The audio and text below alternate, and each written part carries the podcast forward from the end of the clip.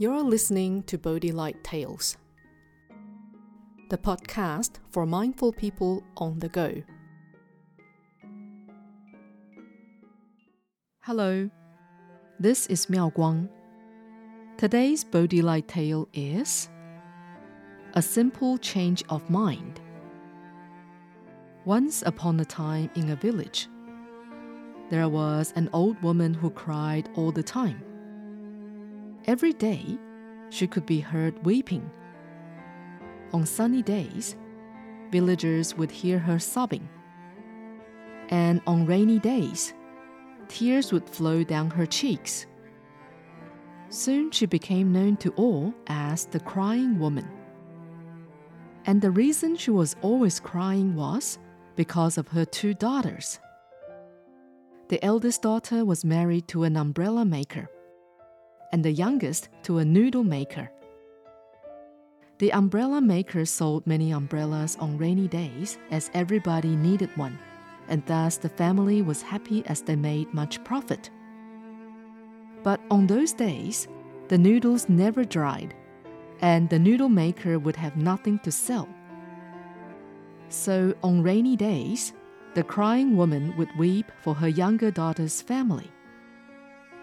On the other hand, noodles sold best on sunny days, as the shining sun quickly dried them.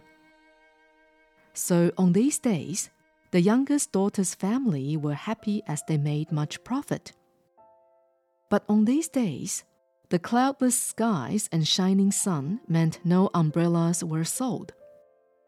So whenever the sun shone, the crying woman would be weeping for her eldest daughter's family. One day, the crying woman met a Buddhist monk. Weary from constant sorrow, she asked if he could help her.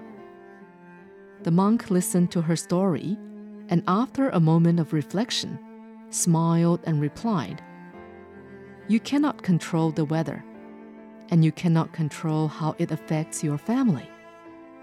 But what you can control is your mind and your way of thinking.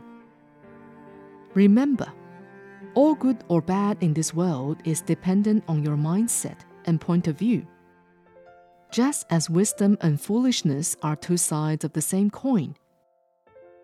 From now on, when you see the sun, think about the happiness of your younger daughter and her family, for they sell many noodles. When it rains, Think about the happiness of your eldest daughter and her family, for they will sell many umbrellas. Choosing to see the positive rather than the negative will make you happy, and you need no longer worry and cry. So, by changing her way of thinking, the crying woman turned from being miserable to cheerful, smiling at everyone and everything. Now she knew that no matter rain or shine, one of her daughters and families would be content. The moral of this story is that if we try to find comfort in constantly changing things, we can never find peace of mind. We may not be able to change nature or weather, but what we can change is our perspective. The crying woman who became the happy woman is one and the same. She may not have influence over the weather that comes and goes, but she was able to calm the storm within her. Just as said in a Buddhist sutra, relying on causes and conditions gives us nothing real. It is like a candle in the wind and bubbles on the water. Remember, all you need is a simple change of mind.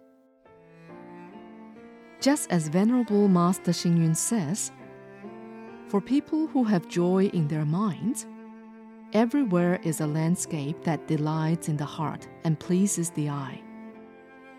For people who have meditative concentration in their minds, what they hear are innumerable poems. For people who have the Dharma in their minds, what they face is a world of good people and good affinity. This is Miao Guang. Thank you for listening to Bodhi Light Tales. Subscribe to Bodhi Light Tales and For Your podcast and have stories delivered to you every week. May your day be filled with happiness and wisdom.